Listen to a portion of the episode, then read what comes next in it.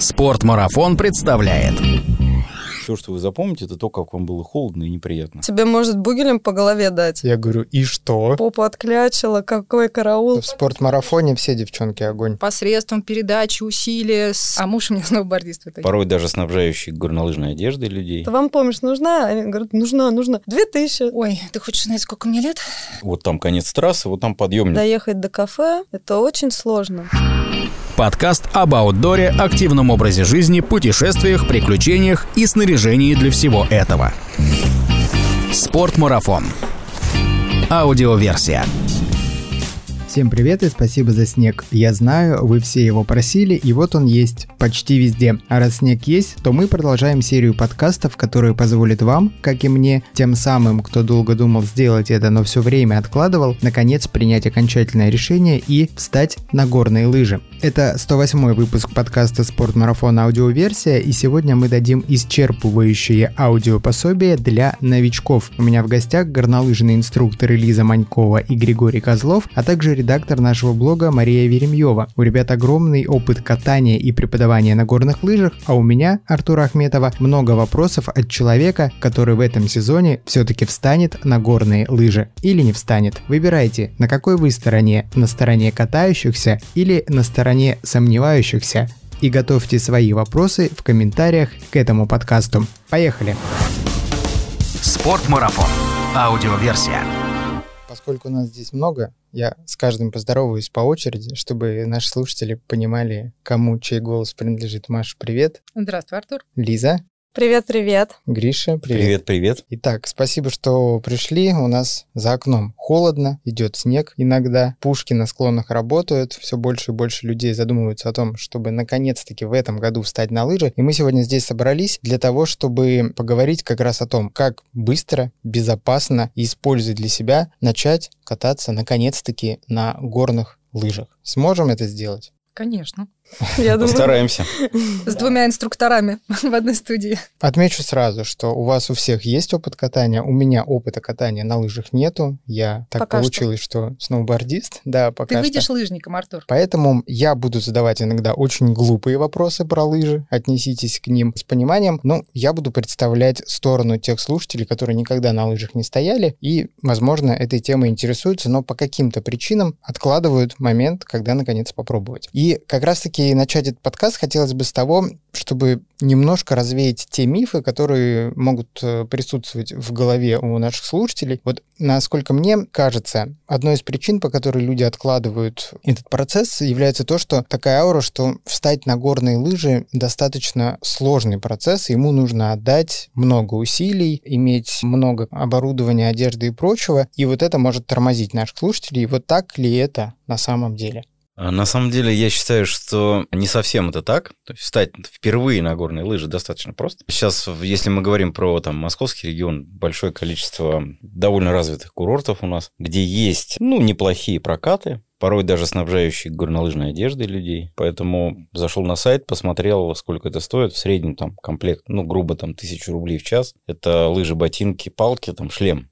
Вот. А шлемы, кстати, сейчас не дают в пандемию на многих курортах. И поэтому я предупреждаю, что лучше вот шлем и маску купить свою, потому что вы, возможно, не получите в прокат. И получается немножко странно это все, что ты не умрешь от коронавируса, но в то же время ты можешь влететь куда-то. Но зато будешь здоров. Это в копилку твоих мифов, Артур, что начинающие лыжники, как правило, приходят и говорят, я без шлема, потому что я езжу очень медленно, я начинающий, мне шлем не нужен. Ну, это как и начинающие На самом деле шлем нужен хотя бы потому, что тебе может бугелем по голове дать. Ну, это Или банально. такой же начинающий в тебя может случайно въехать. Такой же, да, только который побыстрее хочет, тем, чем ты.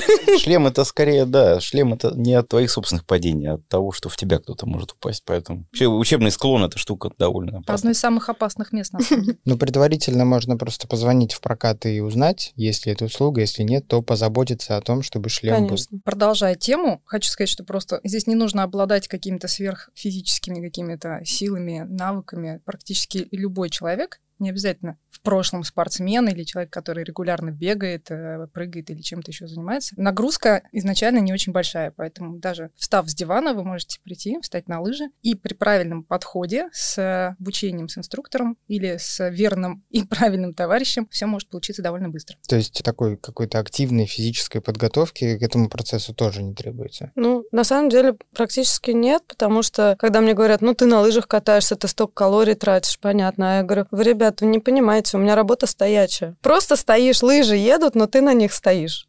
Поэтому действительно без подготовки можно прийти и э, научиться поворачивать, ездить, да. Но на следующий день все равно что-нибудь болеть-то будет. Смотря на каком склоне и смотря сколько времени кататься. То Смотря есть, как быстро ты учишься. Ну, скажем так, люди, когда на московских горках катаются, у них ничего не болит. Они приезжают в горы, и на следующий день они ползут э, там до завтраков. Вот, и очень тяжело, потому что любят еще кататься после обеда, остаться, потому что нравится, и там уже мышцы забиваются, конечно. Ну, здесь можно перепрыгнуть, конечно, но, в принципе, я как а, единственная, наверное, самоучка в этой вот компании инструкторов, то есть человек, который прошел весь путь и все ошибки на себе испытал, могу точно сказать, что все усталости, все боли и все, что там может у нас потом болеть, это просто от того, что ты неправильно что-то делаешь. То есть, когда ты нагрузку неправильно даешь, когда ты делаешь поворот, а, остановку, что угодно, там, ускорение без правильной техники, соответственно, у тебя забиваются ноги. То есть ты стоишь не в той стойке, у тебя забиваются бедра. Ты неправильно работаешь стопами, у тебя болят э, своды, потому что они не привыкли к таким нагрузкам там, или еще что-то. То есть если позволяют финансы, если вы пришли кататься намеренно и развиваться, лучше взять инструктора, который поможет это сделать очень быстро, безопасно и безболезненно. Но ты при этом сказала, что начала учиться самостоятельно. Давай включим машину времени, Отмотаем, как это было. отмотаем туда и да. Вот расскажи, тебе пришла в голову идея начать кататься на горных лыжах. Нет, я бы отмотал еще больше. У меня была веселая компания. Ребята, с которыми мы катались на роликах, танцевали сальсу, ездили на велосипедах, играли в волейбол. То есть, ну, все виды активности, но не зимой. И они не брали тебя на горнолыжный Нет, склон, и да? когда пришла зима, выясняется, что один сноубордист, один лыжник, а я пока еще не определившаяся, латентная. Выбирая, на чем я буду красивее смотреться, я выбрала, что пускай будут лыжи. Вот, и, соответственно, я первый раз на склон пришла со своими друзьями. Отличный выбор. Да, я тоже так считаю. А муж у меня сноубордист в итоге. Я пришла на склон с друзьями, и, будучи тогда еще только-только начала зарабатывать, я купила свои лыжи, в принципе, сразу, потому что прокатов тогда особо не было. Какие годы, прости? Ой, ты хочешь знать, сколько мне лет? Нет, я хочу знать, какие это были Это было годы. лет 20 назад, вот так вот скажу, да. И первые азы давал мне мой друг. То есть я сказала, Рома, покажи, как падать. То и есть покажи, равно это не тормозить». самостоятельно был друг, ну, который Ну да, умел который просто покажи, как тормозить, как падать и что, чтобы повернуть. Вот он мне показал три вещи. Такой смотрит, о, ты поехал, даже на параллельных, молодец. Ну, я пошел. Вот, все, дальше, в принципе, путь мой начался. И поэтому иногда в моей жизни какие-то появлялись там одноразовые инструктора, назовем так. У кого-то что-то подсмотрел здесь, может быть, с кем-то чуть-чуть попробовал чего-то. Но в целом действительно много ошибок. И уже спустя, наверное, больше, чем 10 лет вот этих вот ошибочных накатываний. То есть сейчас я исправляю свои ошибки, и это немножко сложновато. К вам тогда вопрос как к инструкторам. Часто ли приходят к вам самоучки и какие наиболее частые ошибки вам приходится в них исправлять? Вот которые, ну, наверное, встречаются почти у всех. Привет, я самоучка, смотри, как я катаюсь, и сразу, о, братан. Приходят люди, да, приходят люди переучиваться, что-то их торкает лет через 20 катания, что они начинают понимать, что что-то я делаю не то. Ну, как правило, когда задаешь вопрос, почему ты вдруг решил, что ты катаешься неправильно, через 20 лет, там, часто слышу ответы такие, что я не могу себя контролировать, я понимаю, что я за 20 лет не продвинулся в технике контроля за лыжами ни на грамм. Я на тех склонах, на которых 20 лет назад я катался с опаской, я на них через 20 лет по-прежнему катаюсь с опаской, и я не знаю почему. Что-то надо с этим делать. И приходится переучивать. Основные ошибки, конечно, как правило, у всех одинаковые, на мой взгляд. Это неправильная стойка, да, которая приводит к потере контроля. Это непонимание того, что, где надо делать с лыжами, хотя им надо просто дать ехать вниз, и все. Ну, то есть какие-то вещи такие приходится чуть ли не немножко там несколько шагов назад, чтобы люди, которые приходят переучиваться, они понимающие, они готовы. Но я хочу сказать, что быстро как бы не получается переучиваться, и не получится. Вот здесь надо сразу понимать, что если там, ну, ты грубо 20 лет катался, там две недели в сезон в горах, то вот примерно столько же времени, 20 лет по две недели в сезон в горах придется переучивать. Было бы легче, если бы можно было человека обнулить и научить сначала? Вот с кем проще работать? У меня было несколько людей, которые, ну, я преподаю на курсах инструкторов, которые приходили на курс подготовки инструктора начального уровня обучения, практически, скажем так, очень неуверенно катаясь на лыжах. Ну, это либо там сноубордисты действующие, либо это люди, которые решили почему-то через курс научиться кататься. И вот э, было несколько историй, когда люди за 9 дней, а 9 дней такой курс длится, а, получали удостоверение инструктора. Это хорошие были на выходе инструкторы? Ну, как инструкторы начального уровня обучения, они аттестовывались. Ну, понятно, что там громадное количество факторов и косвенных, в том числе влияющих на результат, но так или иначе такое происходило. Редко, но происходит. Одна из причин, я добавлю, вот в прошлом году Лиза как раз получила себе такой багаж, а, когда отправили спортмарафон, ей трех лыжниц с одной целью научить кататься их красиво. То есть мы все катаемся уверенно, мы все катаемся для себя безопасно, то есть мы по красным можем лететь и в любой момент остановиться и контролировать свою скорость, и как нам Да, кажется... мне кажется, и по черным. Да, может, и по черным. Но, как нам кажется, мы молодцы.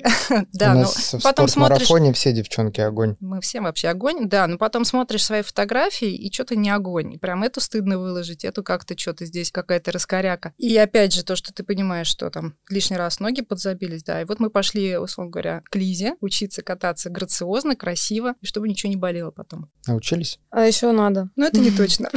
Ну, это же, как Гриш сказал, процесс долгий.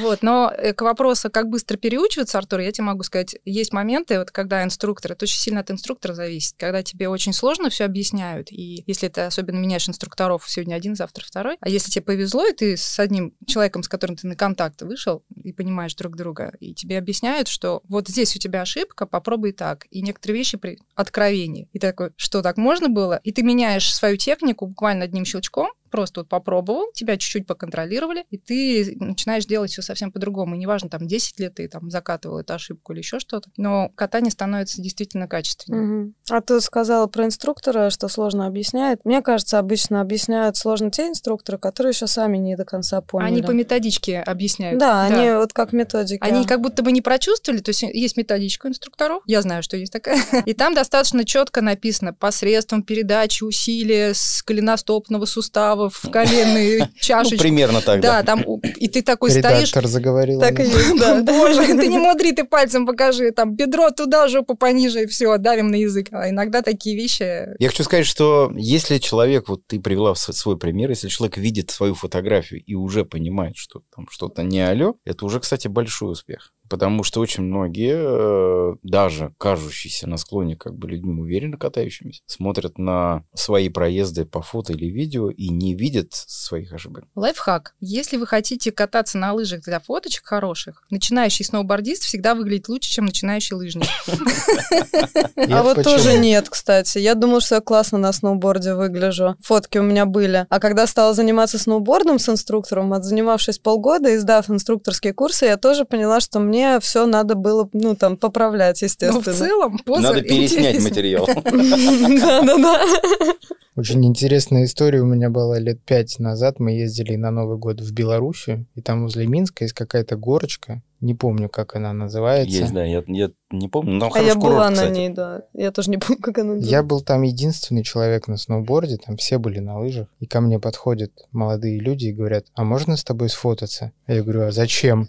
Ну ты сноубордист. Я говорю, и что? Ты русский сноубордист. Да. Но тут нету никого на сноубордах, тут все на лыжах. Вот где-то там у кого-то в профилях, в соцсетях есть моя фотография О, с как. девчонками белорусскими. В общем, Самый возвращаясь к теме, сноубордист. Если мы говорим про первые шаги на лыжах, то снаряжение можно взять в прокат, инструктора можно взять в прокат, и если позволяют Вряд финансы, ли инструктора можно купить, конечно. есть варианты. А, При определенных условиях можно, Только- можно и купить. На самом деле, потом можно пожалеть. Ссылка на покупку инструктора будет в описании. Можно жениться на инструкторе. Вот, я хотела как раз сказать вариант, да, это почти как купить. Что Если взять Ну инструктора на первых порах, буквально там первую неделю-две, кажется, это сразу как будто бы дорого, но по факту ты потом получаешь удовольствие за те купленные скипасы, и ты действительно катаешься, а не падаешь, устаешь, э, чертыхаешься, и ты сразу действительно начинаешь кататься. И здесь, наверное, вот вопрос к Лизе, может быть, пускай Лиза сразу ответит. Сколько нужно дней, чтобы человека поставить на параллельные лыжи и запустить на синие комфортные горные трассы? А все так спрашивают, потому что хотят какой-то определенный ответ, но по большому счету его нет, потому что зависит все от человека. Некоторые люди уже на первом занятии могут там из плуга немножко перейти в параллельный и уже на параллельных немножко кататься. А кому-то нужно на учебном склоне провести 5-10 занятий, потому что у них они психологически не готовы. А то и еще. лет. У меня есть Ну, то есть просто э, каждый берет ровно столько, сколько он готов морально сейчас э, воспринять. То есть он говорит, ой, нет, мне вот эта информация уже лишняя, мне лучше вот это сейчас закатать, и это нормально. То есть э, там один элемент какой-то прошли на уроке, и это уже отлично для человека. Кто-то возьмет два, кто-то еще больше пройдет. То есть у всех по-разному. Ну, Гриш, ты можешь какой-то ответ дать на Ну, параллельных лыжах? есть, конечно, усредненная такая вещь. На основе опыта своего могу сказать, что там средней комплекции человек, абсолютно средних физических кондиций, на параллельной лыжи встанет совершенно спокойно за там, 10 часов катания с нуля. Но это, такие, это очень средний ответ, потому что бывали абсолютно противоположные случаи, когда люди именно с психологической точки зрения поднимаются на склон, понимают, что они не готовы ехать вниз, хотя физически способны справиться с этим. И все, и там ступор. Это блокировка мышечная, это, ну, человек ну, просто... Что инструктор в этом случае делает? В этом случае инструктор принимает вес ученика на себя и потихонечку В вынужден... прямом смысле? В том числе и в прямом смысле, да, и потихонечку вынуждены стаскивать, свозить, блокировать зрительный вот этот эффект страха, фокусировать внимание на себе, а не на склоне внизу, на людях, и потихонечку переводить внимание на какие-то небольшие движения, которые позволяют очень просто сделать поворот и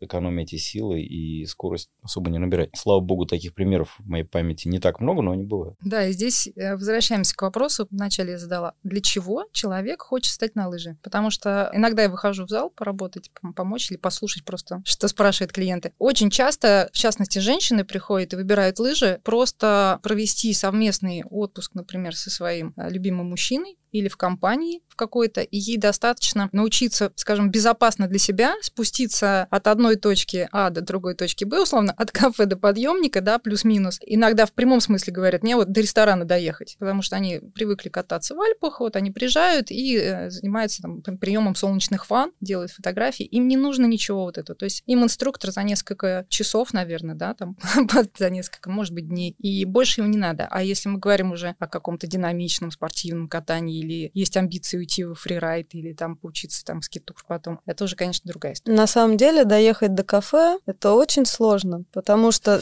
некоторые кафе находятся очень хорошие, причем какие-то такие, ну там в Швейцарии, когда были там в Италии. До некоторых кафе просто доедет только лыжник экспертного уровня. Э, И То есть девушки уточняешь, Курше- до какого кафе? Да, то есть э, вот у меня ученица даже в Куршевель поехала и говорит, меня завезли и говорят, вон там ресторан, поехали. А ресторан, ну, можно сказать, там красно-черный склон, да. И она поехала, говорит, я просто была в шоке, если честно. А это мы с ней занимались. Тут Это мы с еще ней- надо из кафе выйти тоже как-то Да, потом, Куда- когда выходишь, у тебя цыпленок внутри уже. Да. Его еще Э, вести. Цыпленок это как минимум, а там еще может быть и пару бокалов вина. Лучше, чтобы технические навыки были с запасом. Я хочу сказать, кстати, что очень нежелательно совмещать любые спортивные занятия с какой-либо дозой алкоголя. Там еда, понятно, на склоне а люди быстро, особенно свежий воздух, быстро могут проголодаться. Но я почему? Потому что у нас очень много примеров, а, особенно в горах,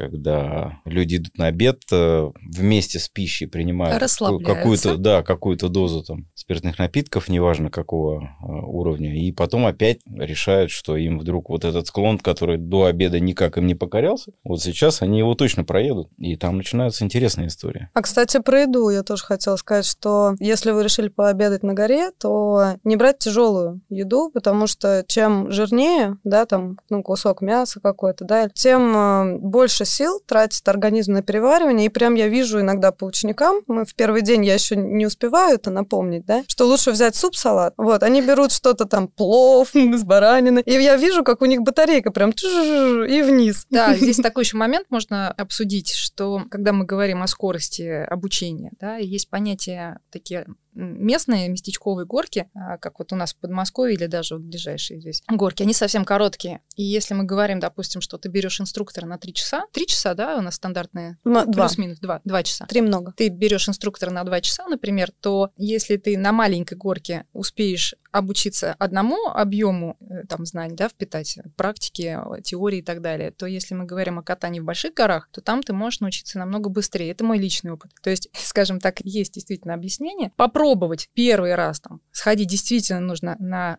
местной горке. Ты понимаешь, что да, твое, ты, в общем-то, тебе интересно. А вот если ты хочешь прям действительно учиться, учиться, учиться и хочешь вложить в это деньги, то лучше, моем, ну, вот мое мнение, что лучше ехать в большие горы. Здесь вот господам инструкторам дам слово, пускай они развивают тему. Тут опять же, если мы говорим про вот эту стандартную схему Москва-Поляна, там грубо, да, то да, можно именно по такому пути пойти стандартному, опять же, там взять пару уроков, как-то там что-то сделать на лыжах, как-то Ну, почувствовать себя чуть-чуть хотя бы там понять. чуть-чуть более или менее уверенно и ехать уже там в ту же поляну, там прекрасно есть там Rider School, и э, ребята сейчас сделали большой упор в этом сезоне на курсовую работу. Все равно все едут как минимум там, если мы из Москвы едем, то как минимум на неделю. Ну, почему бы не взять там недельный курс, и за неделю там ребята тебя с учебного склона поднимут в итоге на там пик, и ты будешь нормально оттуда ехать прекрасно за эту неделю. И, конечно, в горах ты значительно быстрее спрогрессируешь, чем в Москве за ту же неделю. Просто потому, что время именно на склоне у тебя больше проведенного, а не на подъемнике возвращаться Да, каждый да. раз, а именно на склоне. Просто я, опять же, сталкивался с ситуациями, когда люди катаются в Москве, катаются, берут инструктора. Там. Для московских склонов они уже более или менее уверенно едут даже. И, и смотришь, и, видимо, человек уже не первый день контролируемо едет, все хорошо. Когда этот же человек вдруг приезжает там в те же горы, неважно какие, у него происходит чаще всего, впервые особенно, психологический такой сбой, потому что он, выходя на вершину склона подмосковного курорта, прекрасно видит, куда он едет. Вот там конец трассы, вот там подъемник. Я вот сейчас туда съеду и, ну, и там, и поеду. А здесь он выходит на, из подъемника на вершину склона, и он не видит, куда он поедет, потому что трасса, ну, не видно, где она закончится. И у него начинается, у многих, не у всех начинается паника. И вроде бы трасса-то не сильно крутая, но он начинает терять на ней контроль. Контроль за скоростью, контроль за, за своим поведением. Это и психологическая блокировка такая. Человек все время катался в видимой зоне, психологически готов к ней. Даже пусть это будет крутой склон по московским меркам. В горах он к этому не готов. И он потом начинает приходить к инструктору и говорить, странно, я вроде бы так неплохо катаюсь, но я приехал в горы и что-то не поехал вообще никак. Что происходит? Как так? А еще очень сильно отличается состояние склонов, потому что в Подмосковье, например, ну, у нас снега-то немного в целом, и ратрак запустить на там несколько сотен метров раз-два, там все причесало, как правило, склоны достаточно такие у нас жестковатые, без сугробов, скажем так, да, а кто-то вообще в снежкоме занимается. Там всегда все одинаково. А если ты приезжаешь на курорт полноценный, где погода разная, ты сегодня вышел, у тебя лед, к которому ты не привык, например, а завтра ты вышел, а у тебя сугробы сантиметров по 15, и не успели ратраки там прийти, а послезавтра, или там после обеда ты задержался, у тебя нарыты вот эти вот такие... Барханы. Отраб- Отработка Да, это отработка называется. много уже такой начинается, да, там есть хоть своя специфика, конечно, поэтому обучение в горах, вот на мой взгляд, оно получается эффективнее. Да, на самом деле, вот ты сказала, даже из Снежкома перевести на настоящие горки Подмосковья и Москвы тоже для многих это проблема, потому что даже снег Снежком Крылатская, он другой, и есть проблема, что ученики говорят, один раз позанимаются в Крылатском, говорят, там быстро, мне не нравится, там быстро едут лыжи. Я говорю, а вы знаете, в горах еще быстрее едут, так что надо а бывает, что медленней, бывает в Красной Поляне, когда влажность повыше, хоп, и не едут лыжи. Я хочу сказать, что вот помимо того, что мы говорим горы, горы, там, да, горы, да, это красиво, это природа, это, конечно, любого приводит в некий восторг, и люди влюбляются в эти... Плюс это же отпуск, это еще какие-то там... Тут еще есть одна, и не только одна, но такая существенная деталь, на которую даже опытные не всегда обращают внимание, это высоты. И люди физически э, не готовые к нагрузкам даже, или готовые к нагрузкам на уровне там 70 метров над уровнем моря, это московские, да, 70-90 метров перепада у нас там Сарачана, да, готовые кататься вот на этой высоте, приезжают, ну, в ту же поляну, там минимальная точка 900 метров, а верхняя 2300, а если вдруг еще приезжают повыше куда-нибудь на Кавказ, где у нас Архыз или Эльбрус дай бог, да, где стартовая точка нижняя на Эльбрусе, 2,5 километра, откуда начинают подниматься. У меня были истории, когда люди из Москвы, горнолыжники, в общем-то, приезжали на Эльбрус, и там первые несколько дней у них... Катание не получалось. Ну, не получалось катание, потому что, ну, очень сильно устают и большие, большие нагрузки. Но к этому в Москве как-то ты и не подготовишься. А, кстати, на Эльбрусе и горы крутые. Я знаю, как на Эльбрусе работают инструкторы некоторые. Они берут там в середине дня, когда у них нет никого, работы нет, они берут и поднимаются на склон, где они точно знают, есть люди, которые поднялись на самый верх сразу, как приехали, и теперь пытаются спуститься. И они просто подъезжают, а там же кто-то, ну, валяется. Они говорят, вам помощь нужна? Они говорят, нужна, нужна. Две тысячи. Ну, как бы. И раз, ну, и как бы получается, они свое занятие навязывают. Ненавязчивый сервис. Ненавязчивый. Нет, да, на самом деле люди пользуются потом, да, как бы, ну, и берут урок, но почему-то сначала не берут его, ну вот. Хотя даже вот недавно общалась с инструктором по мотоподготовке категории. Он рассказывал, какой парень, он взял и поехал на лыжах. И говорит, я сам инструктор, и знаю, что надо заниматься с инструктором обязательно. Но почему-то решил, что, ну, это же точно не мотоцикл. Тут, тут две лыжи, какие-то палки. Да нормально, ну, и сразу, естественно, получил травму. Ну, теперь хочет заниматься с инструктором.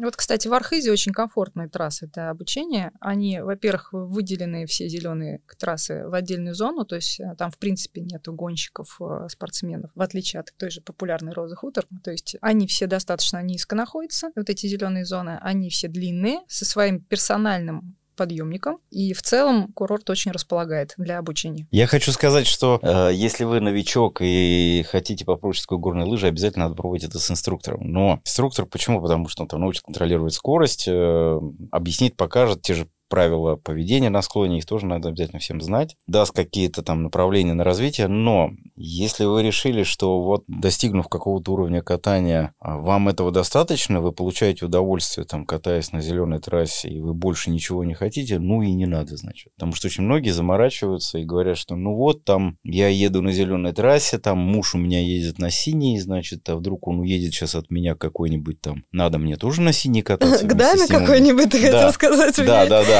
Я не могу его контролировать на синей трассе, я же на зеленой, надо мне. Были такие запросы, я просто... А я знаю такие случаи, когда жена приходит как раз с таким запросом, потом начинает кататься лучше мужа, а они разводятся, потому что он ее учил обычно и кричал на нее дура.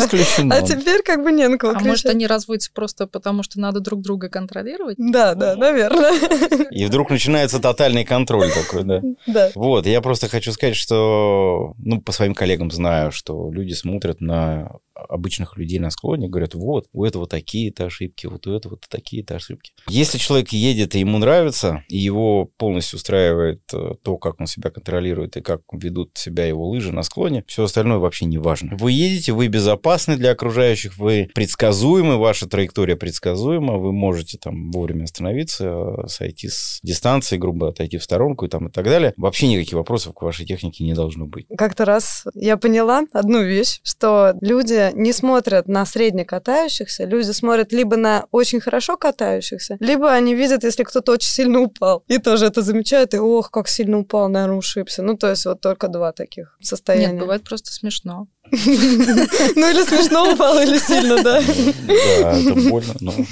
А в целом, если вы просто едете от края до края, там то многие действительно стесняются и думают, на меня весь склон смотрит, а я такая вот еду, попу отклячила, какой караул. Ну, никто не смотрит. Я не знаю, к счастью или к сожалению, я думаю, наверное, к счастью. Мне То кажется, есть надо очень, для себя кататься. Очень хорошо катающиеся люди еще успевают во время спуска еще смотреть на кого-то и что-то подмечать. Да, да, все потому что думают о своих ощущениях и на себе сосредоточены в момент катания. Вообще хорошо катающий человек, он должен, конечно, контролировать все. И по состоянию склона, и состояние вокруг людей, и вообще, что происходит дальше, и, и даже просчитывать это наперед. И В, это- в этом, в этом и есть. Смотреть, как супруга на соседнем зеленом склоне. Контролирует.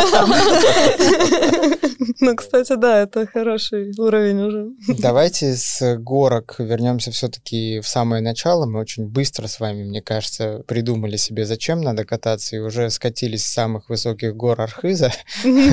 Но все-таки к тому моменту, когда человек собирается первый раз пойти на занятия. Здесь тоже, я думаю, могут быть нюансы. Люди просто не представляют, что с собой взять как одеться, о чем подумать? Что с собой взять, кроме денег? Я думаю, что термобелье должно быть и носки. Это такой момент, который важен, потому что одежда, которая не выводит влагу, естественно, в ней будет жарко, потом холодно. Поэтому я бы, наверное, о термобелье позаботилась и о горнолыжном костюме. Если это начало, то можно сначала посмотреть какие-то подешевле, возможно, костюмы, да, Лиза как будто бы уже поставила человек на лыжи, он уже быстро катается и потеет. На самом деле потеют, наоборот, новички. От страха. Ну и от страха, и от того, что они на всякий случай напрягают все мышцы, которые Включаются те мышцы, да, о которых люди просто ну, в обычной жизни не подозревали. А я, часто- здесь напомню, в чем катались наши бабушки, дедушки. У нас была целая тема подкаста с Артуром, да, как эволюция костюма. И я даже могу спросить Гришу, помнит ли он свой первый костюм, и вряд ли это был полноценный горнолыжный костюм. Вот лично я в обычных спортивных штанах каталась, хотя было где-то минус 20 градусов, я прекрасно помню, это был мороз, пустые склоны, и мы катались, и мы учились, и ничего страшного. И у любой женщины в гардеробе есть какие-то колготки, лосины, там что-то точно на ноги найдется, и какая-то синтетическая там футболка, только просто хлопок не надевайте. Хотя даже если ты знаешь, ньюскулеры, все, кто в парке катается, они в хлопок обожают. То есть я бы не сильно заморачивалась на первый, на второй раз. Не надо джинсы надевать, да, они не тянутся, в них неудобно. Вот я начинал кататься на сноуборде в джинсах. А сноубордисты А. Вот эти люди, которые катаются на Да, сноуборде в джинсах. И у них джинсы такие э, сзади белые, в снегу и немножко мокрые. На, Кавказе много людей, катающихся в джинсах, в шапочке, у них обычно задраны так э, штанины. Просто нужно понимать, что А когда они падают, у них шапочка да, слетает. штаны и ботинки заправлять не надо, а джинсы сложно найти такие, чтобы они как бы были свободными и натягивались. То есть а, горнолыжный костюм это не чисто горнолыжный, то есть это не прям узкоспециализированный. Вот в парке с собачками гуляет очень много а, мужчин, женщин с колясками в той одежде, в которой можно кататься. То есть это может быть действительно очень бюджетный костюм. Не надо гнаться за супер там кортексы, да, там. Да, довольно бюджетный в то, в чем вы будете гулять просто в парке, в лесу, на даче, если вдруг не зайдет там горнолыжный спорт. То есть специально что-то идти дорогой покупать не обязательно. Носки, да, это действительно нужная вещь, потому что, во-первых, э, ну, это необходимость. Э, Горнолыжный ботинок довольно высокий, и обычные носки не подходят. Какие-нибудь баскетбольные хлопковые гетры тоже не подходят. Опять же, горнолыжные носки – такая вещь, которая пригодится вам и в жизни. То есть просто гулять, э, опять же, длительные периоды на природе – это очень классная вещь, они теплые, влагу впитывают. Вот что посоветую сразу, это какой-то либо баф, универсальная вещь, либо подшлемник с точки зрения гигиены и потеплее будет. Опять же, если вы берете шлем в прокате, подшлемник будет в тему. Если вы прям вот совсем первый раз идете, ну вот подшлемничек хотя бы, ну вот баф действительно универсальная вещь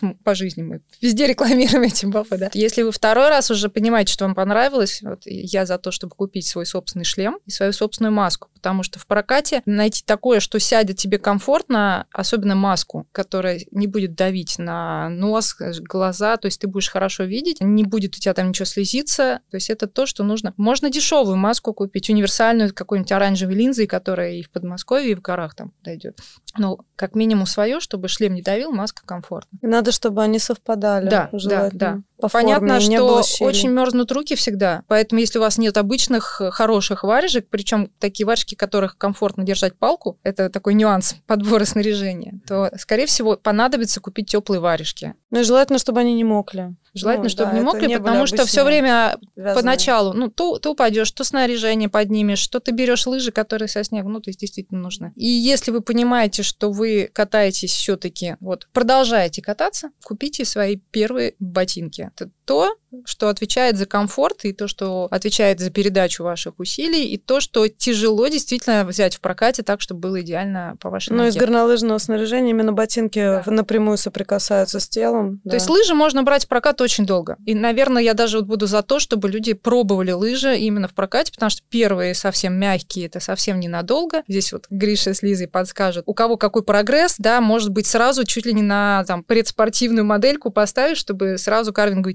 техника там тренировалась. Как раз вчера мы записали подкаст какие лыжи выбрать, и он выйдет к тому моменту, как наши слушатели будут слушать этот подкаст, поэтому если вы слушаете этот подкаст, а тот подкаст еще не слышали, отмотайте сейчас обратно и послушайте тот подкаст. Я вот, я вот хочу сказать, возвращаясь к одежде, был пример, когда ученица первое занятие, мы выходим на склон, и я вижу, что девушка там молодая, юная особа, я вижу, что у нее на руках тонкослойные вязаные перчатки, а на улице минус 15. При этом у нее нормальный какой-то костюм, ну, то есть все хорошо, но вот человек явно не понимает, что будет дальше происходить. И очевидно, что первое там час-два занятия это много статики. Я ей сразу говорю, что вот в этой одежде конкретно сейчас мы с вами максимум простоим здесь на склоне 15 минут. Все, что вы запомните, это то, как вам было холодно и неприятно. Поэтому идем И в желание магазин. отпадет. Поэтому, да, поэтому идем в магазин, там есть вот там продают перчатки, идем покупаем, ну, хоть какие-то перчатки более-менее, которые позволят вам. Сейчас не думать о том, что вам холодно рукам. Потому что люди не понимают вот такие мелочи, но, ну, посмотрите в окно, посмотрите, что вы там будете делать. Вы думаете, что вы за первый час поедете, как там Марсель Хиршер, там, грубо, да, и у вас будет все прекрасно? Нет. Вот. А что касается, тоже хочу сказать, очень многие недооценивают такую категорию снаряжения, как лыжи для новичков,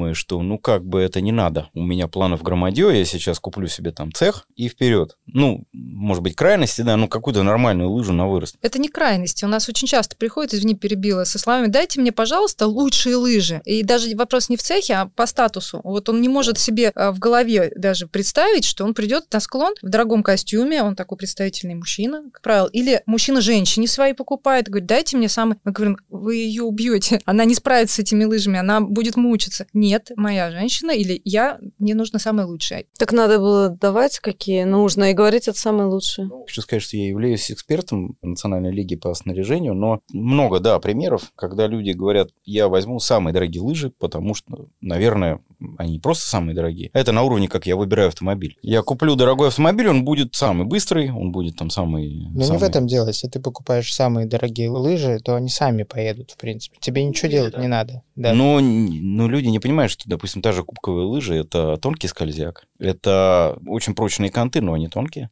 То есть это лыжи, которые рассчитаны на довольно короткий срок службы если мы говорим про кубковую лыжу, там, ну, серьезные крепления, которые не нужны людям э, Они такого тяжелые. уровня. Лыжа тяжелая, лыжа скоростная, ну, потому что там скользяк сделан из другого материала там и так далее. Ну, то есть это, если уж вы хотите купить там хорошие лыжи, не надо брать цех. Ну, надо взять верхний экспертный уровень. Там будет нормальная, долговечная начинка, в отличие от кубка. Но, что я хочу сказать про новичковые лыжи, почему они мягкие? Потому что человек, еще не понимающий, как работать с этой лыжей, и выходящий с лыжей на учебный склон, где нагрузки в эти лыжи минимальные, может только вот в этих условиях э, мягкой лыжей понять, а как работать с ней. Вот тогда мягкая лыжа позволит ему ее прогнуть на очень пологих участках склона с минимальными нагрузками которые воздействуют и на лыжи, и на горнолыжника в момент спуска. То есть это будет работать вот в этих условиях. Человек часто берет, там, допустим, новичковую лыжу, Через два часа первых уроков он уже может спуститься в плуге контролируемо с какого-то склона. Он говорит, спасибо, я умею. Берет эти лыжи, меняет склон. С новичкового уходит там на, На склон. олимпийскую трассу. На- ну, допустим, даже пусть это там Куда-то повыше. основной склон, но где уже это не новичковый там уровень, да, встает на этих лыжах в плуге и начинает вот то, чему мы учили там на новичковом склоне, на этих лыжах делать на более крутых участках. Потеря контроля, лыжа не готова справиться, ее начинает бить, это бьет в ноги, человек теряет контроль и так далее. Все это разгоняется, и он понимает, что, что произошло. Меняете склон, меняете снаряжение. Вот это архиважно. Да, но ведь хорошо катающийся человек, он может на этих лыжах по любому склону съехать. Нет, мы инструкторы катаемся специально вот на нашем склоне. Мы берем периодически прокатные лыжи. Это не самые мягкие лыжи. Прокатные, хочу сразу сказать, они сделаны из дерева, в отличие от новичковых лыж магазинных. И на прокатных лыжах катаемся там с хороших склонов, так, чтобы почувствовать, насколько мы зависим от этого. Просто я сейчас э, ездила на обзоры лыж сезона 2021, и для меня было открытием, что кроме цеховых лыж существуют другие лыжи, которые тоже поворачивают. И что самое интересное, поворачивают хорошо, даже несмотря на то, что они новичковые. Просто их нужно чуть меньше кантовать, чуть меньше давить, и, соответственно, они под любой склон абсолютно подходили, и я получила большое удовольствие при более расслабленной езде. Поэтому я считаю, что новичковые лыжи в целом очень даже надолго даже могут хватить. Сезона на 2-3. А Да, сейчас я с тобой да. буду спорить. Наша комплекция с Лизой очень сильно разная. О, да. И весовая категория, и рост. 47 у Э, меня вес. Ну, а у меня по 60 плюс. Я трижды ездила на тесты, и первые тесты нам повезло три года назад, получается. Это был Урал. Конец ноября. Курорт только открылся, снега мало. У нас был чисто ледяной склон, причем красненький, там ребят тренировать спортсмены. И вот нам дают девочковую лыжу, ну, прям совсем базовую, если не ошибаюсь, вот тестировал Cloud 9, а у нас еще были там Cloud 8 и Cloud угу. чуть ли не Cloud 7. 7. Cloud 7 а, вот, а еще у нас были Соломоны, там, V8, а у нас был еще V6. То есть я беру девочковую лыжу, мне еще ростовочку дали, чуть-чуть меньше, чем положено, да, при моем росте 175, там, условно, какую-то 156-ю там, или 160-ю, а новичковые лыжи часто берут меньше ростом, чем как бы положено чуть попозже. И э, ты, когда едешь, малейшая закантовка, у меня просто лыжа срывалась. То есть она не держит лед настолько, что просто я не могла ей довериться. То есть я вот чуть закантовываюсь. Я понимаю, что моя техника, может быть, не позволяет там так же контролировать, как у тебя, но малейшая попытка закантоваться и пойти именно на контах, и лыжа просто вот эти вот звуки. И в какой-то момент, ну, мы тест откатали, мы же должны все потестировать, показать. У нас остается время, мы берем Atomic S7, S9, S9i, потрясающая лыжа. И казалось бы, это было откровение для меня на тот момент. То есть это экспертная лыжа, ну, назовем ее унисекс, но больше мужская. В ростовках она была для мужчин там 170. И, соответственно, для меня было откровением, что на такой лыже ты тратишь сил меньше, чем на вот этих вот базовых и даже полуэкспертных женских, и даже там, то есть Cloud 9 относительно такая экспертная уже, потому что у тебя нет вот этой вибрации, которая в ноги бьет. У тебя ты не, не напряжен вот так сорвет, тебя не сорвет, да, ты просто расслабляешься и отдаешься лыжи, и она тебя ведет, она надежно, стабильно, и ты кайфуешь. И вот это тот момент как раз, когда я понимаю, что иногда, попробовав там какую-то лыжу базовую, ты встал, окей, вторая твоя лыжа может быть такая предэкспертная, пускай там уже будет там слой титанальчика или там еще что-то, но если ты откатался уже там, ты уверенно стоишь на параллельных лыжах, как это правильно с терминологией, то можно брать лыжи достаточно спортивного характера при условии, что ты занимаешься, ну, какое-то время с инструктором, и что ты действительно хочешь такого активного спортивного стиля катания, а не вот, э, вот этого такого. Кстати, мы говорим все время об экспертном уровне катания, да, и спортивных лыжах. Условно экспертный. Но у меня, да, но у меня мой папа, когда встал на лыжи, он взял сначала в прокате, а потом я ему дала свои лыжи, слаломные 157. И в итоге он в плуге катался в цеховых лыжах, сказал, что ему больше нравится. То есть он отобрал лыжи. То есть ему в плуге больше понравилось. Они тяжелые за счет веса, из-за того, что у них там и титанал, и крепление чуть тяжелее. Они уже прижимаются к снегу, и остается чуть поддавить, и они уже ведут сами поворот, они намного маневреннее. Но это, конечно, исключение, потому что крепления там идут от 10, да, и это, конечно, небезопасно для новичков, потому что они упадут ноги бантиком, и все. Поэтому... Ну вот, да, э, Маша хорошо сказала про S9, хорошая лыжа, потому что вот мы как раз говорим о верхнем экспертном уровне. На самом деле это не цеховая лыжа. Который доступен даже Он относительному доступен, да. новичку. И там, в отличие от цеховых лыж, э, где производитель ну, практически запрещено использовать технологии. В верхних экспертных лыжах очень много разработок, которые тестируются, которые проходят испытания и которые потом применяются в производстве. Это виброгашение, виброгасительные технологии. И технологии, технологии сэндвичи из различных материалов и пород дерева, которые не применяются в цеховых лыжах. И а поэтому, почему они не применяются? Ну, по разным причинам. Ну, кто-то хочет сделать жесткую лыжу легкой. Сейчас очень много тенденций идет на то, чтобы облегчить вес снаряжения. Перфорировать все, что можно. А, и при этом не сделать его мягким. То есть оно должно быть достаточно достаточно жесткого уровня, но применяется большое количество разных пород, причем в одной лыже это может быть такой сэндвич из нескольких пород дерева в разных частях лыжи. Допустим, носок пятка там из одной породы сердцевины там, или середина из другой, и жесткие слои там, и титанал применяется, но титанал он везде применяется, и вместо титанала всевозможные тоже слои, которые позволяют э, лыже держать торсионную жесткость, но при этом не повышают ее вес, то есть э, и с креплениями там целая история. Ну, я хочу сказать, что э, не отворачивайтесь откаживайтесь от, во-первых, от э, новичковых лыж ни в коем случае. Если вы новичок, то возьмите новичковые лыжи или сделайте даже проще, придите на прокат, на склон, возьмите прокатные лыжи, позанимайтесь на прокатных лыжах весь курс занятий, который вы там планируете пройти с инструктором, и дальше уже понимаете, что если вы готовы поменять склон, готовы начать кататься более динамично, тогда, значит, вы подошли к рубежу осознанного выбора своих собственных первых лыж, может быть, чуть выше уровнем, чем были у вас э, в момент обучения. Ну, Но опять же, в момент, когда ты уже чуть-чуть научишься, ты понимаешь уже, а что ты хочешь потом. И ты можешь купить лыжи либо со спортивным характером, либо какие-то универсальные, чтобы весь день кататься и не сильно напрягаться. Такие фановые есть, очень прикольные модельки, которые... Ну, то есть не обязательно же носиться, а как-то закладывать красивые карвинговые дуги по ширине всего склона, и не обязательно по ледяным трассам да, кататься. То есть можно взять что-то универсальное, мягкое, по буграм где-то попрыгать немножечко, по фану, по мягенькому. Но я хочу опять вас вернуть из той облачности, которая покрывает вершину какой-то красивой горы, к ее подножию, потому что мы говорим сегодня о том, как начать кататься на лыжах, и я, как человек, который задумывается об этом, вижу еще одну проблему, которая, возможно, будет преследовать много людей. В условиях большого города мы все живем в режиме катастрофической нехватки времени. Сколько нужно человеку выделить времени в своем графике, чтобы наконец-таки научиться кататься на лыжах? Я бы даже на самом деле не во времени считала, а в деньгах. Потому что, ну серьезно, потому что взять инструктора это не так уж и дешево. Поэтому, когда меня спрашивают, а сколько раз надо Особенно заниматься?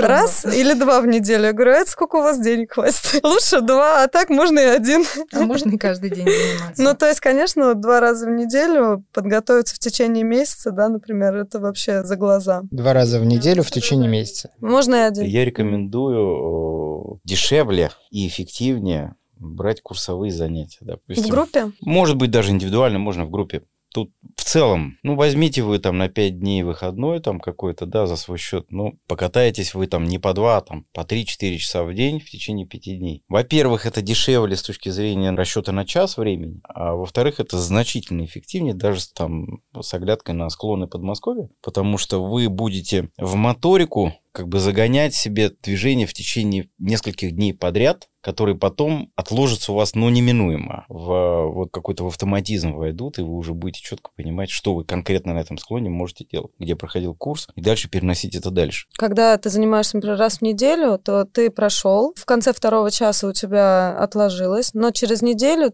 ты откатываешься, и у тебя получается немного как, ну, не как вс- сначала. Не все, но Не есть все, такой да, риск, Да, риск забыть. Да, риск забыть, потому что все-таки мы в обычной жизни в течение вот этой недели перерыва мы эти движения не используем. Вдруг здесь опять надо телу вспомнить. То есть ты считаешь, что если, вот, например, поездка, скажем так, в январе, то лучше просто выделить э, неделю в декабре и вот э, интенсивно вот заниматься, это лучше, чем будет в течение двух Да месяцев. можно что-то три дня выделить. Можно там. Ну, то есть есть там курсы UPS, да, система, которая всем нам известна. Есть там курсы австрийской методики подготовки, там, которые тоже нам всем известны. Каждый свой подход, где-то есть сильные, где-то есть не очень сильные стороны, но так или иначе, э, в любом случае вы получаете за какой-то определенный период э, определенный набор упражнений, движений, которые значительно быстрее превратят вас вот в горнолыжника, чем вы те же самые часы будете набирать там раз в неделю. В Rider School, кстати, после прохождения курса на горе, там еще всегда был разбор. э, Я не знаю, вот в этом году, как у них построена программа, но так было. И еще отмечу, что есть миф очередной, что если ты занимаешься в группе, что это не так эффективно, чем если ты берешь инструктора персонального. И здесь э, надо понимать, что если, скажем, если я сейчас буду в группе заниматься, то это будет очень разношерстная группа, я точно знаю. А вот это я умею, а вот это не умею. Мне бы вот с этим позаниматься, а что я трачу время на вот, вот эти упражнения, да? То есть вот здесь действительно мне, наверное, будет эффективнее заниматься персонально. А если мы говорим о том, что пришло там 10 человек, ну или 8, сколько в группе, да, набирают разные, от трех, наверное, человек, да, до 10 условно, и все они на одном уровне, на нулевом, всем им надо давать одну и ту же информацию, и, как правило, они не все хорошо физически подготовлены, то вот это двух-трехчасовое занятие на горе будет даже комфортнее чаще всего, да, то есть я не говорю про всех случаев, потому что успеваешь немножко отдохнуть, посмотреть за другими, послушать, какие у них ошибки. Со стороны ты же свои ошибки не видишь. Вот я воспитала своих детей, лыжников, они катаются лучше меня. Я сэкономила на инструкторах, но мне действительно было дорого. Мы ставили там в Альпах, э, в Словакии. Дорого брать инструктора на твоих детей. Я училась сама. А Сейчас я осознаю, что в это время-то я сама не каталась. Я сэкономила на инструкторе, но я потратила на свои скипасы и сама не каталась. Ну, всегда чем-то Да, жертвуешь. но при этом я хорошая мать, я провела время с детьми.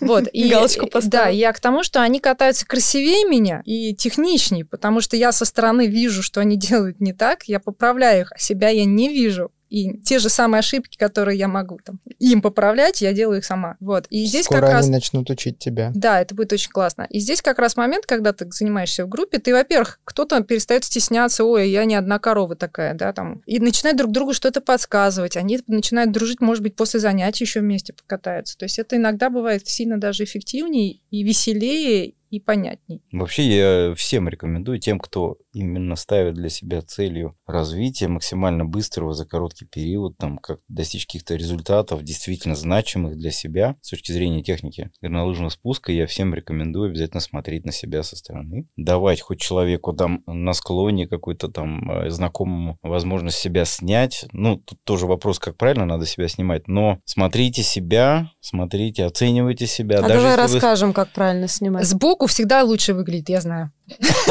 А правильно снимать снизу. Снизу, да. Да, чтобы было видно в лицо, как едет человек. Вот, потому что со спины всегда ничего не понятно. Но это очень рискованно, и здесь я хочу предупредить, не стойте на склонах, посередине склона. Ну, с краешку, конечно, с краешку. Вообще на мобильный телефон снимать плохо, потому что, как правило, это точка, которая едет, проезжает мимо тебя там в течение двух секунд, и потом опять в точку уезжает. Лучше иметь видеокамеру, которая есть там зум, да, какой-то оптический или там цифровой. Здесь, кстати, я и- знаю, на склонах на некоторых спортивных услугах, по-моему, по съемке, не знаю на каких именно, вот у меня коллега просто снимает. То есть, когда один приходишь, тебе некому снять, вот я знаю, что есть такие услуги. Ну, еще хорошо, если вас не просто сняли, а еще вам показали видео и указали на те ошибки, которые... То есть, чтобы это сделал человек, который вас может правильно снять, и потом вам рассказать, что он в итоге снял. Не просто там кино про себя посмотрели. Вот видеоанализ своего собственного катания повышает значительно в геометрической прогрессии уровень развития. И, кстати, у меня есть услуга видеоанализ. Та-дам!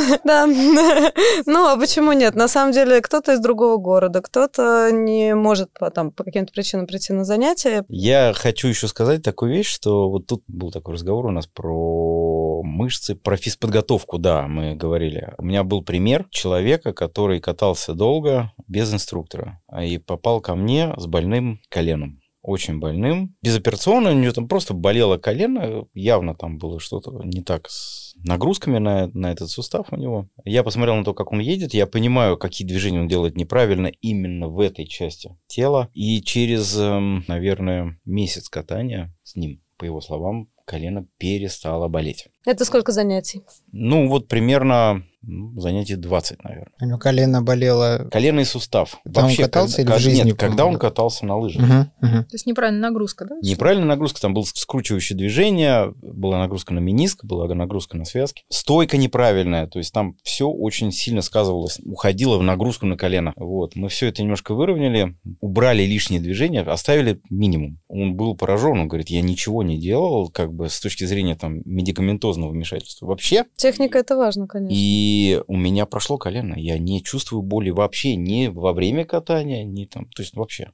А я подниму такой вопрос, как сэкономить на обучении и на катании, как быстро и бюджетно научиться кататься. Здесь лайфхаки. Первое. Если вы собрались идти на горнолыжный склон, займитесь своей физической подготовкой чуть-чуть заранее. Начните качать ноги, есть цикл упражнений, не знаю, приседать, планочки поставить, спину укрепить, подтягиваться, отжиматься, все, в общем, подтянуть и привести свое тело в тонус. Очень хорошо способствует э, развитию и восприятию информации какие-то такие сложные виды спорта, ну, то есть баскетбол, волейбол, какие-то игровые, виды спорта, где ты быстро реагируешь. Может быть, вот Гриша подскажет, какие еще виды активности способствуют. Роликовые коньки, Лиза прекрасно катается на коньках. Роликовые коньки вообще очень близко, на самом деле, с горными лыжами по технике. Вот, и можно так потихонечку начать готовиться для того, чтобы сэкономить в дальнейшем на времени арендованному инструктора, да. Следующий пункт. Можно переехать каким-нибудь волонтером или сотрудником курорта поближе к горам и либо прям работать на этом курорте, и тогда тебе все в принципе становится сильно дешевле, и ты проводишь... Это как с английским языком или с другим языком, да, то есть как только ты погружаешься в англоязычную сферу, ты выучишь английский меньше, чем за год, и будешь прекрасно говорить. И, конечно, если мы говорим о том, что я выезжаю в горы, например, в течение 20 лет и катаюсь там по 10 дней, или я уезжаю за раз на месяц, конечно, мой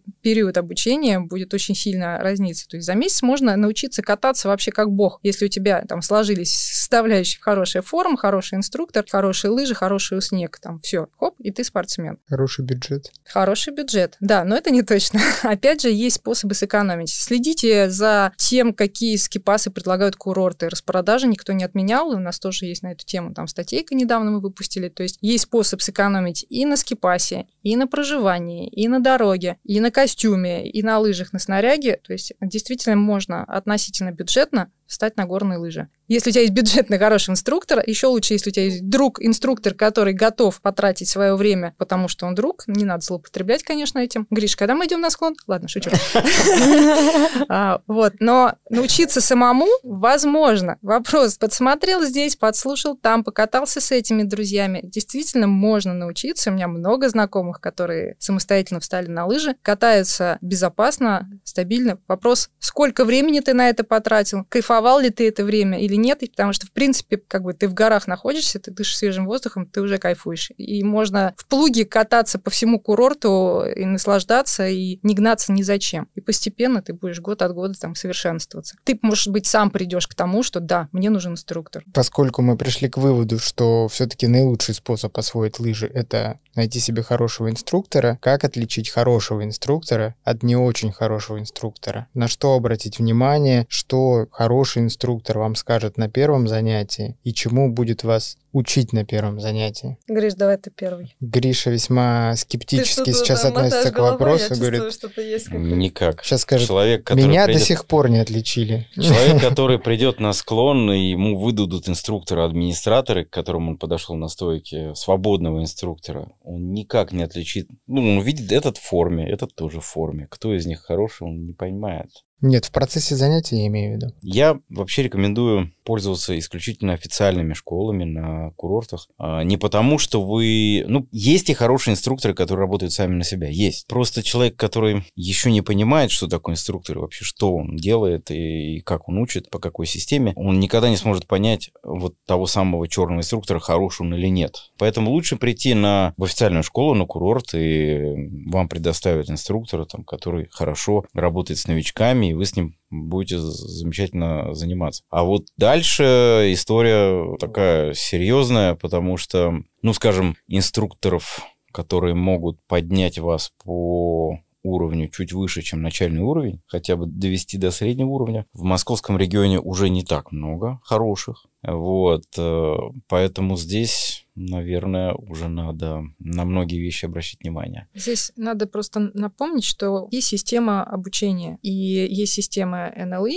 и есть и система, Гриш, подскажи, ВАГИ, да. И, соответственно, если ты берешь инструктора, который, прям написано НЛИ, инструктор категории там С, Б, А, да, А это высшее, С это самый простенький. И если ты видишь, что, допустим, инструктор категории как минимум Б, ты уже можешь плюс-минус его оценить. То есть это человек, который катается на лыжах как минимум сильно лучше тебя, да, потому что инструктор категории С, как сказал Гриша э, в самом начале, иногда приходят ребята, которые приходят э, за корочкой, чтобы подучиться. То есть действительно бывает так, что я не инструктор и не претендую на это, но я вижу часто инструкторов, катающихся сильно хуже меня. Они имеют право обучать начинающих, у них есть методика, у меня этой методики нет, но они катаются хуже меня. Поэтому, естественно, что если я возьму этого инструктора, он меня ничему не научит. Он может поправить мне технику катания плугом, но я не буду никогда в ней кататься, да. Поэтому, если человек прям первые шаги делает и берет любого инструктора категории С, они будут примерно одинаково учить, и здесь вопрос, если тебе этот инструктор доносит информацию, ты его понимаешь, ну, условно, это хороший инструктор для тебя. Если ты его не понимаешь, и если у вас, в принципе, не наладились отношения, потому что инструктор — это не просто вот учитель-ученик, да, это уже, ну, какой-то наставник, ты должен, ну, как, как врачу, ты либо доверяешь ему, либо нет. То есть если ты что-то вот тебе не нравится, ну, поменяй, найди другого. То есть ты должен, ну, видимо, действительно найти тот момент, когда ты понимаешь, что ты у него учишься. Если тебе становится проще, каждое упражнение до тебя доходит, и ты чувствуешь, как совершенство, ну, хороший инструктор. Я еще хочу сказать, что если вы вдруг почувствовали, что вы что-то очень долго стоите внизу и топчетесь на одном месте, хотя это вот все очень индивидуальная вещь, для кого-то долго, для кого-то нет, то есть вопросики, они могут возникнуть. У нас есть, у нас, я имею в виду, у тренеров национальной лиги такой негласный, ну, что ли, а, стандарт для инструктора начального уровня обучения. А если вы за два часа новичка не научили выполнять связанные повороты в плуге, то вы плохой инструктор. Но, опять же, как вот Элиза раньше говорила, разные люди могут попасться. Может человек попасться, который просто боится. Может человек попасться грузный, которому тяжело гнуть что-то. Ну, то есть люди бывают разные. И мы сейчас говорим про очень средние такие параметры. Там, да? Но инструктор — это не только человек, который вас ну, учит здоровому образу жизни, а инструктор — это который, ну, так или иначе, оказывает вам услугу. Кто-то воспринимает ее как услугу развлечения. Да? Если инструктор долго с вами разговаривает, что-то рассказывает, и вы все время стоите на одном месте и не катаетесь, и не выполняете там какие-то... Или вы выполняете одно и то же, то, ну, я бы, наверное, задал бы вопросы такому инструктору. И еще есть что добавить. Например, бывает понятно, ну, то есть не то, что плохой, хороший инструктор, а пришла женщина с ребенком, ребенок 5 лет, женщина, там, его мама, и говорит, вот я хочу позаниматься с вами, потому что прошлый инструктор, что-то мне как-то не зашло. Мы занимались месяц назад, но вот я решила попробовать другого, я говорю, а в чем дело? А она мне присылает видео. То есть этот инструктор, когда у него спросили, а группой заниматься вместе или лучше отдельно, она сказала, вместе. Это уже не неправильно. То есть э, организация группы должна быть по возрасту. Это первый критерий, который очень важен, потому что дети, они воспринимают через просто там упражнялки, самолетик, ножку подняли, они повторяют за тобой. Взрослые работают через понимание. Ты им объясняешь образы, и они это все делают. И получается, этот инструктор отправил маму, вслед кричал ей «дави правую, дави левую», ну, то есть вдогонку туда. То есть если инструктор кричит, то это значит, что он уже неправильно организовал занятие. Инструктор не должен повышать голос, он должен объяснить на берегу, скажем так, и потом просто спокойненько ехать. И уже человек с пониманием, он уже все освоил, он уже едет, чтобы инструктор не повышал голоса. И значит, она прокричала ей вслед, та на каких-то таких рефлексивных движений. вот. Она не поняла ничего, но она сделала что-то. У нее колени в этот момент как бы целовались иногда, лыжи наезжали друг на друга, но она таки съехала. И дальше продолжается, что ездит этот маленький ребенок, она снимает на камеру. То есть это все еще продолжает, ну это все на камеру снимается. Ребенок едет, и она ему кричит, руку опускай, ну типа, чтобы самолетик сделал. Он опускает не ту руку, она кричит, другую. То есть и все, уже склон кончился. То есть получился полный сумбур. Что получила на выходе за этот час мама с ребенком, они получили полную кашу в голове и невозможность съехать э, связанными поворотами. Вот. И веселое видео. То есть это пункт неправильная организация группы. Также может быть э, пункт э, какой еще? Неправильная постановка на склоне, то есть остановка всегда с краю, да, это все тоже можно увидеть, как работает инструктор. Дальше, как он четко говорит. Он может мямлить себе под нос вот так вот в шарфик, и ничего не будет понятно. Да и может вообще смотреть в сторону при этом, то есть важен контакт. При этом еще важно, что говорит ли он ошибки, или он просто говорит, ну, поехали дальше, поехали молодец, дальше. Молодец, молодец, ты все классно делаешь, давай, давай, давай. Нет, вот это хорошо, кстати, это хорошо. Но он тебе ошибки не говорит. То есть, э, э, на самом деле, вот у тебя все классно, давай еще добавим вот это, это будет шикарно. То есть человек думает, у него уже все классно, еще добавляет это, и у него еще класснее, и все. Инструктор На начальном уровне обучения, на первых часах занятий ошибки будут у всех, и если... Их лучше не говорить Вообще слово ошибка лучше Инструктор, не говорить. если начинает уделять внимание там очень долго ну, базовой mm-hmm. какой-то вещи, и которая есть всегда у всех на учебном склоне, просто потому что они первый раз встали на лыжи и вообще не понимают, как они находятся, в каком виде в этом пространстве, и он начинает долбить эту ошибку там с ним, ну, это не дело тоже, поэтому... Никто, кстати, не говорит о том, как понравится инструктору. Давайте тоже про это проговорим. На самом деле, просто нужно ему понравиться тоже, потому что если ты понравился инструктору, инструктору, то это очень просто объясняется. Помимо занятия, он может тебе уделить, если у него есть время, он может тебе просто так, за то, что ему понравился, рассказать тебе еще пару лайфхаков каких-то, уже не в счет э, занятия. То есть, а так у тебя есть четко занятие, и ты его отработал, все, пока, и пошел. А так, как бы ты можешь быть с ним на связи, еще какие-то моменты переписываться, спрашивать, да, это тоже как бы важно. Давай по-другому сформулируем. Как не сделать так, чтобы не понравиться, да? А, четко, наверное, высчитывать время, да, что мы начали в 5 минут, причем если даже опоздал ученик, вот он начинает, например, не ровно, а начинает там в 5, в 10 минут. И когда мы заканчиваем занятие, ну, потому что у меня уже следующее, он говорит, а у нас еще 10 минут. Ну, то есть вот это такое, как бы, мелочность, она тоже вот немного неприятно э, сказывается. Да, тут надо на понимать, что на самом деле, ну, даже есть такое негласное правило, в некоторых школах, если ученик опаздывает на 15 минут, то занятие отменяется. И если ученик опаздывает там, на 5-10 минут, то он платит за полный час, за полное занятие, но после его записи всегда, как правило, идет следующий ученик, и инструктор не имеет права просто под страхом санкций со стороны руководства школы, он не имеет права продлевать занятия дальше, чем обозначена граница изначально была. Потому что не вы один в школе. Я, кстати, знаю еще один способ, как не понравится инструктору. Так. Можно сказать, а я вот здесь с вами не согласен. А мне кажется, укол уже давно никто не делает. И это уже в прошлом. Я читал в интернете. Только старперы делают укол, а э, те, кто э, new school, уже мы не делаем укол, и вообще вот э, даже на Кубке мира уже укол не делают. Вот, они просто палки везут, и вообще они мне мешают, как бы давайте их уберем. А то, что вы мне это говорите, мне кажется, это чушь полная. Ну, Вот на, и сам- всё. на самом деле, вот, кстати, хороший пример. Вот в, в этом случае я бы так и сказал, ну давайте уберем палки, будем заниматься без них. Это если единичный случай. А если человек уже несколько раз как-то не принимает твою позицию немножко, то есть... Не-не-не, на данном этапе, я считаю, надо э, согласиться с его мнением, но подвести серию занятий к тому, что он через там, 3-4 Понимание. урока Отдайте Да. палки.